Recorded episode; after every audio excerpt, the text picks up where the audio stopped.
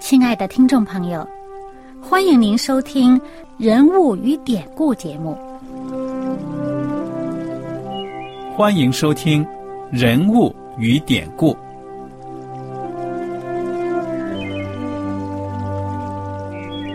听众朋友们，当你读圣经的时候，不知道有没有过这样的想法？生活在几千年前的圣经人物，与我们这生活在二十一世纪的人有什么相关吗？那些古时候缔造了历史的伟人们，只是些令我们感叹而望尘莫及的对象吗？那些败坏了品德的小人和有负圣托的失败者，难道只是为了让我们嗤之以鼻吗？在这个人物与典故的节目里，我和小燕将与大家一起，通过圣经中的人物和他们的事迹，看看我们能从他们的故事中得到哪些启发，以便用正确的态度来对待我们每天所面对的生活和挑战，共同奔走天国的旅程。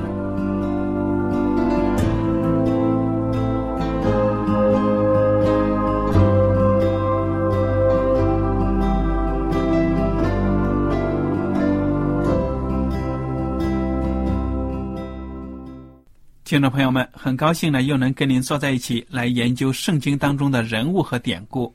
我是艾德，我是小燕，大家好。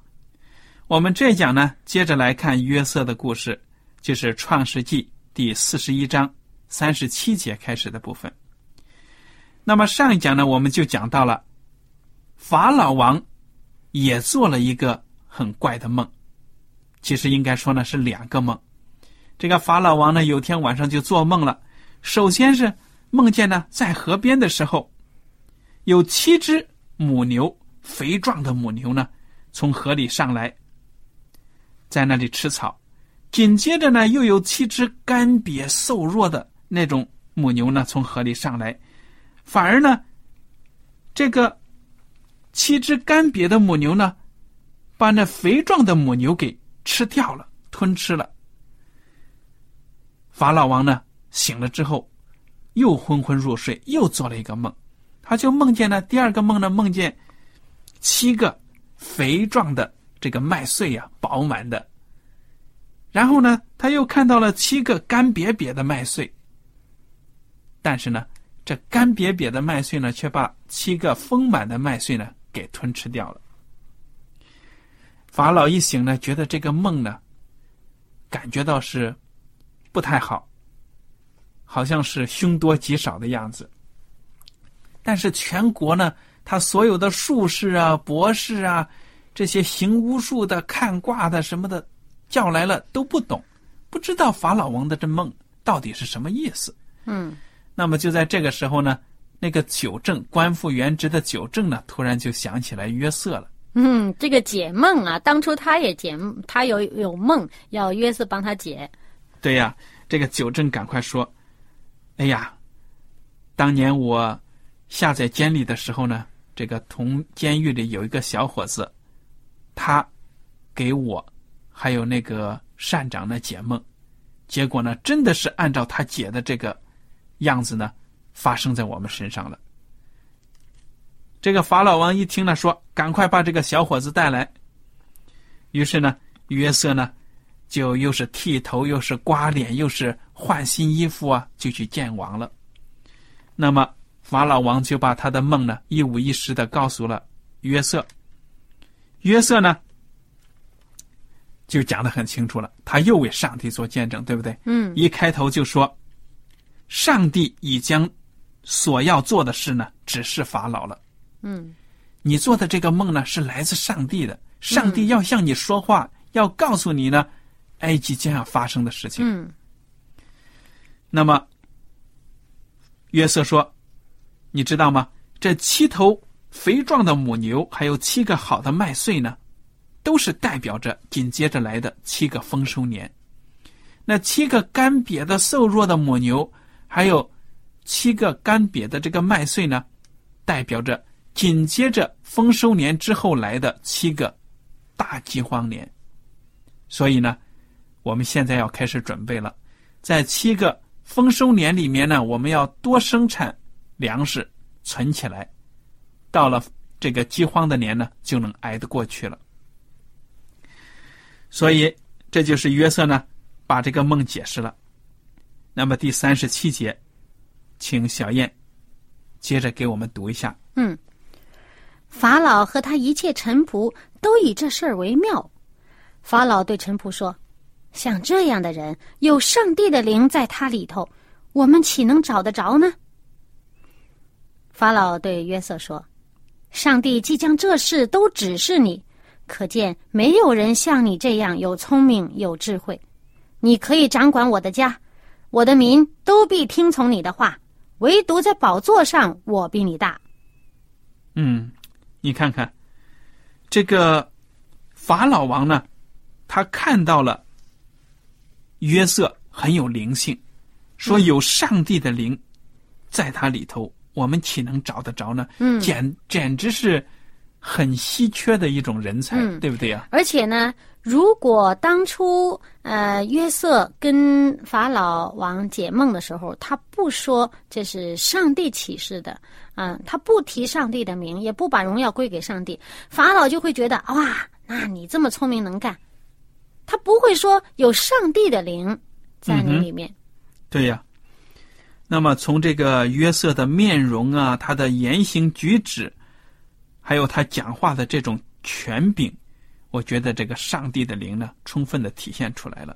嗯。那么法老王也真的是很，我觉得这个心胸也够宽广的了，马上就把这个小伙子呢委以重任。嗯，从来都没有。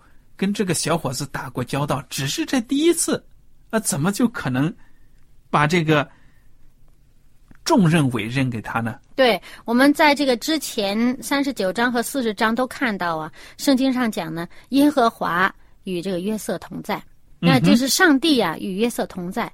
这上帝与约瑟同在，让人看出来了。嗯，之前让这个波提乏看出来了，让他的这个主人呢看出来了。那现在呢？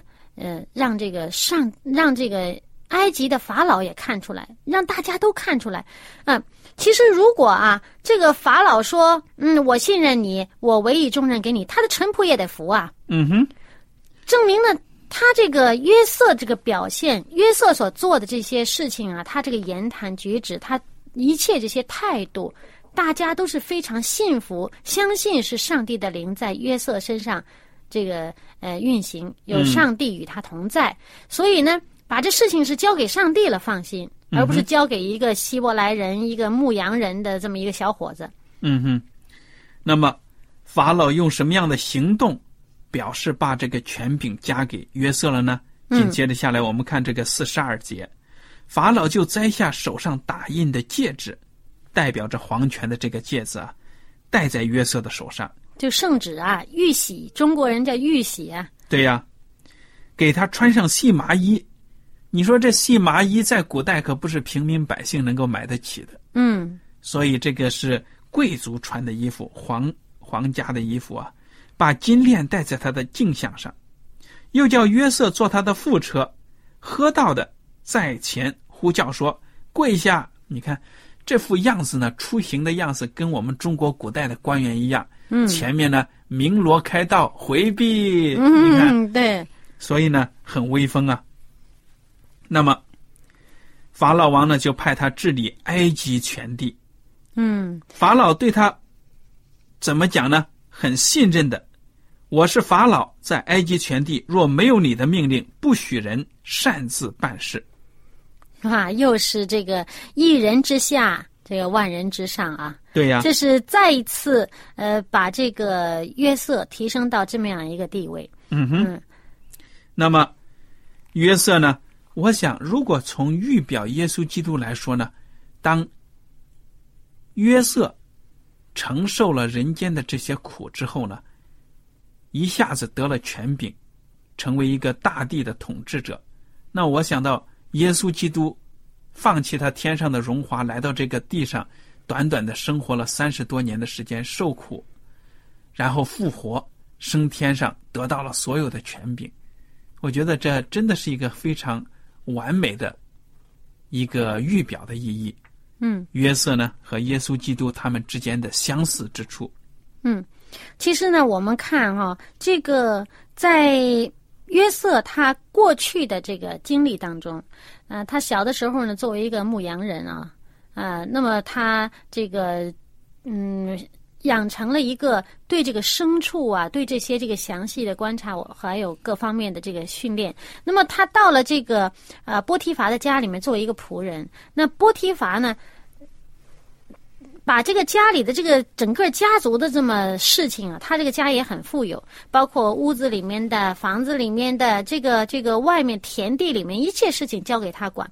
那本身他作为一个奴隶啊，虽然这身份很低微，但是呢，他很勤勤恳恳的尽自己的本分，他做好一切交在他手里的事情呢，以至于他能够得到了这么样一个呃一个变成一个训练。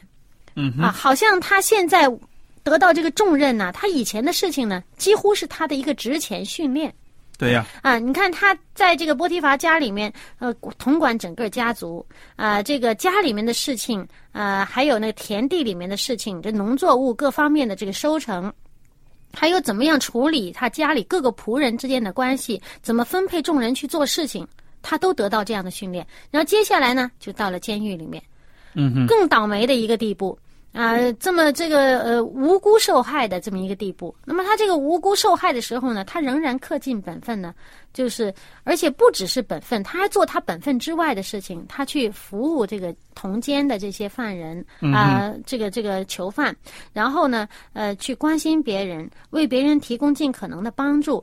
他做这一切事情呢，就让他可以处高位，也可以处卑贱。嗯，可以处这个呃这个富足呢，这他在波提乏家里面应该虽然财产不属于自己，但是也有享受啊。那么他可以处富，可以处富贵，他也可以处这个卑微。嗯那么他他在这一切的这个环境当中呢，都能够很很忠心的作为上帝的一个仆人，作为这个呃让这个上帝的灵在自己里面做主啊，啊、然后他这个彰显出上帝的美德来。所以呢，他过去一切的处境，不管是好的是不好的，都成为他的这么一个值钱的训练，嗯成为他现在承受一个重任的这么一个训练。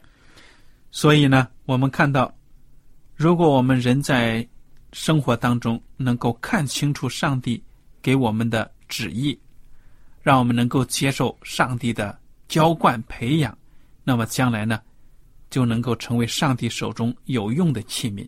嗯如果你光说“哎呀，主赐福我啊，让我不配的人成为一个有用的人”，但是你根本都不顺应上帝的安排，那么你很难呢被上帝能够重用，对不对呀、对，所以说我们就是在各样的环境之下呢，我们都应该存着一个平常心呐、呃，虽然可能被冤枉啊，或者是也被人呃赞赏，但是赞赏的可能也过如过于其分啊、那么无论在什么样的情况下，我们知道自己处在一个什么样的位置上，看自己能够看的一个合乎中道啊。看自己呢，能够清楚明白自己的价值和身份。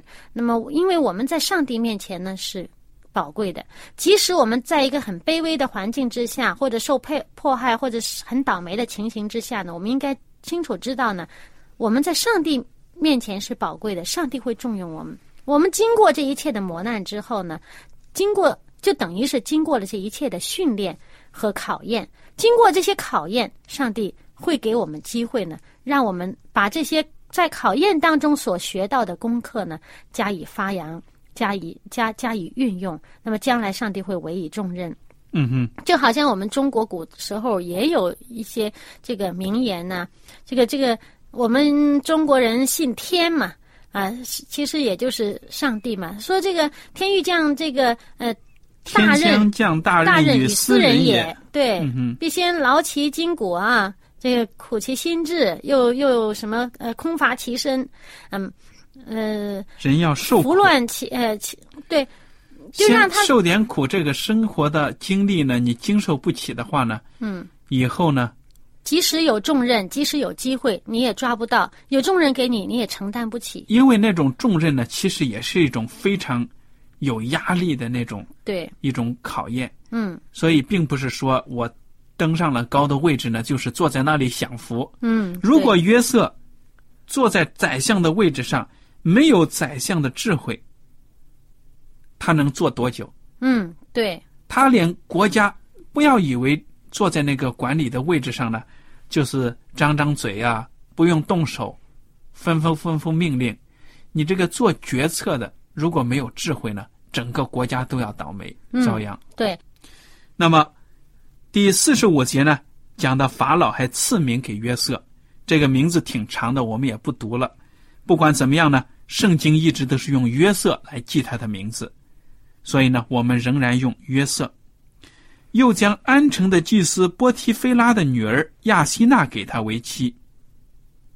你看，约瑟也结婚了。把个这个重要的一个大臣的女儿给他啊，对呀、因为在埃及的时候呢，可以说国王和祭司这些种族呢，这些在社会上的阶层是非常高的。嗯，所以呢，这个法老也为这个约瑟安排一些，嗯，让他更容易被埃及人接受的这么一个身份，嗯、名字给他改了埃及的名字，然后呃，让让别人更加尊重敬重他。嗯哼。嗯那么约瑟呢，可以说是年纪轻轻的，已经是功成名就了。虽然呢，紧接着下来的事情还需要应验，但是他已经是非常的荣耀了。嗯约瑟就出去巡行埃及地，马上呢就开始施行他的权柄了。嗯那么四十六节开始讲到呢，约瑟见埃及王法老的时候年三十岁。你看看，耶稣基督刚开始出来正式传天国的福音的时候，也是三十岁，嗯所以呢也是很相像的，年轻有为。嗯。所以我们看呢，这个约瑟经过这么多的磨难，可以说经过这么多磨难，他三十岁出来，这个掌管整个法啊这个埃及地的全地的这个运作，呃，除了法老以外，他全管。那么他三十岁出来得了这个重任，可是如果我们想想，他当初被卖的时候十七岁，他以十七岁的时候，如果那个时候给他重任，他能承担吗？肯定承担不了。所以他一切的这个磨难，一切的这个能力啊，这个智慧呢，很多都是在这个磨练当中增长的。嗯哼，呃，包括他在波提乏家里面的这个训练，也包括在监狱里面的这个训练。嗯，那好，这个约瑟呢就抓紧时间行动，紧接着下来真的是七个丰收年，地的出产极丰极盛，这是圣经的原文写的。约瑟呢就把这些粮食呢都收集起来，尽量的收集，数目多的不可胜数。嗯五十节呢就提到了，在荒年未到以前呢，他的妻子亚希娜就给他生了两个儿子。约瑟给长子起名叫马拿西，就是使之忘了的意思。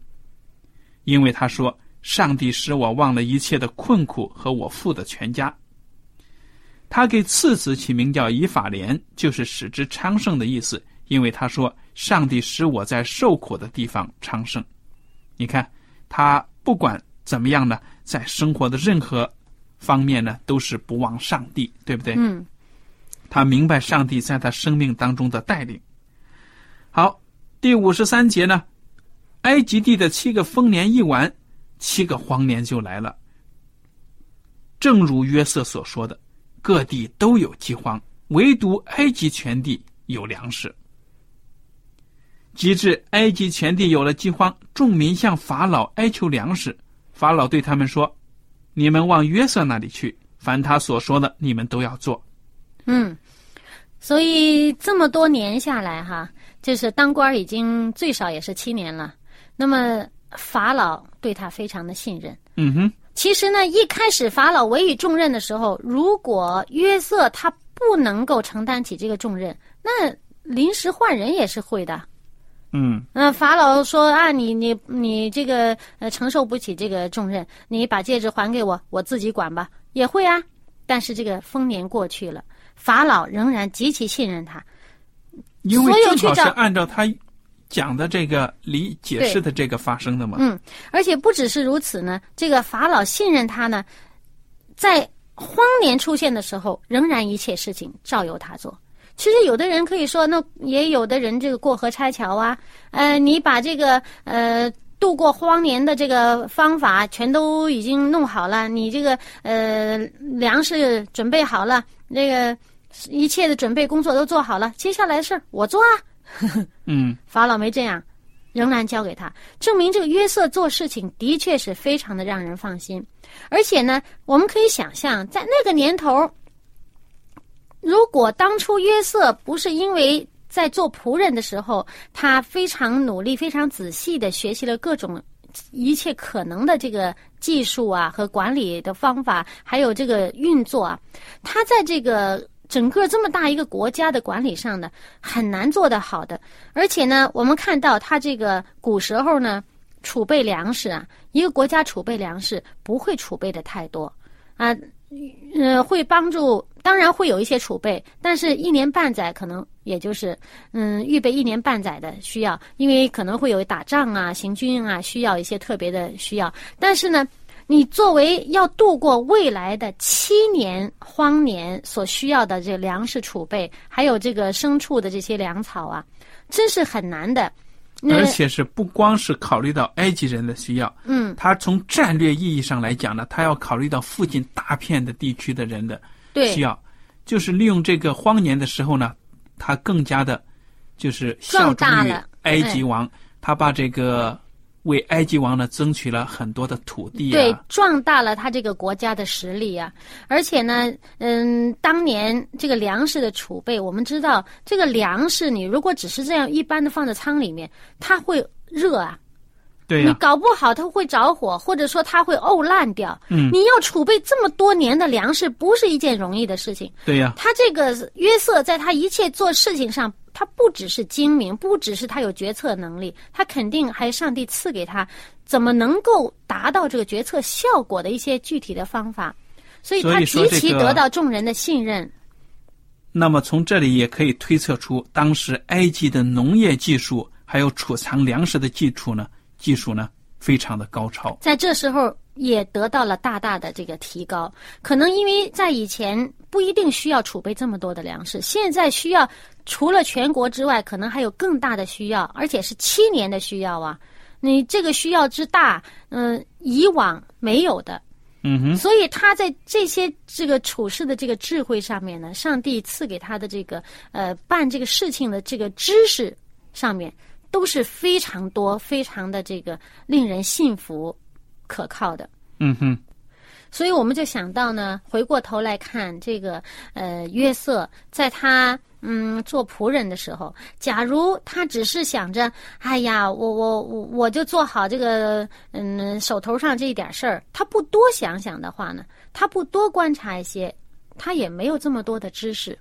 那个波提乏的家里面交给他的事儿，我只管屋子里的事儿，我只管家里边的记账，我只管与仆人之间的关系。那我不去关心田里边的这些收成怎么处理，他，嗯，他可能他没有这样的知识。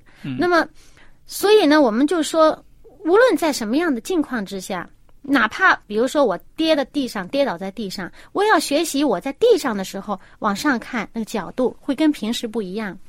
嗯，那我们站在这儿看的这个看事情的角度不一样，我蹲下去，当我摔倒在地的时候，往上看的角度也不一样。所以，我们是在各种情况之下呢，其实都应该应该存着一个一个一个很感恩、感激我目前能够有这样的处境。你有存着这样的心态呢，你就会学到很多你在平常没倒霉的时候学不到的东西。对了，那么当然在这里我也要讲一点呢，就是说我们不能把约瑟呢看成是十八般武艺样样都通。嗯，我觉得他作为一个宰相呢，最重要的是管理的能力。嗯，如果他的这个国家的制度好，能够刺激民众的生产力，能够刺激科技的发展，他都能够度过这些难关。当然，上帝的赐福是很重要的。那么，埃及的文明呢，在历史上都是非常的出名的。嗯，而且呢，他要善于用人。对呀，他这个用人、呃、善用别人的才干，这个本事也是在波提发家里面做大管家的时候，嗯这个学会的。对呀，所以我想呢，虽然圣经都没有讲得很清楚，具体有哪些措施，虽然是要生产很多的粮食，生产力一定要提高，那么还要有储存的方式等等。我想呢，作为一个宰相，他肯定有各种各样的制度呢，鼓励全国那些有智慧的人呢，来发展这些技术。嗯，而且是不只是鼓励别人发展技术，呃，大家的这个经济方面、呃，生活方面更好，还有一个呢是得人心。嗯哼，他如果他在监狱里边没有存着这么一个很关心别人、乐于为别人服务的事情呢，那么他作为这么一个呃奴隶，又是囚犯，呃，一步登天，突然之间得了这个呃大的权柄的话，他下面的人怎么服他？嗯哼，那你做的好、做的棒的时候，也会得遭人的嫉妒。我们之前也看到，他做的好的时候就遭人陷害了。那么，但是你如果你没有好好的能让这个呃大家的心里面都心安理得，而且呢心平气和，大家都服你，呃心悦诚服，愿意听你的话的话，他很难管好。你这个埃及的制度再好，在某种特别需要的时候也要修订。那么他如果没有办法能够做到这一点的话，不能让人家心悦诚服、愿意听他的话的话呢，他很难管好这个国家。嗯，所以呢，一个人能够坐在国家的领导的位置上呢，其实我们基督徒都知道，按照圣经的讲解，就是上帝，这是上帝的旨意。不管你认不认识上帝，人类的历史呢，都在上帝的手掌握当中。所以，我们看到这位基督徒的领袖约瑟，他呢得到上帝的赐福，那么这个国家呢就非常的兴旺发达。尽管当时呢还没有耶稣基督，对不对呀、嗯但是我们知道，从意义上来说，从这种性质上来说呢，他就是上帝的一个好儿子，他就是上帝所拣选的人，那么就是跟耶稣一样的一个基督徒了。我觉得这个每一个人呢，不管你从事什么样的工作，都需要上帝赐给你智慧。嗯光有自己的小聪明是不行的，嗯必须呢有好的顺乎上帝的旨意的这种聪明啊，还有人品才行。你说嗯对不对呀、对，那么我想呢，今天我们的时间呢到此就结束了。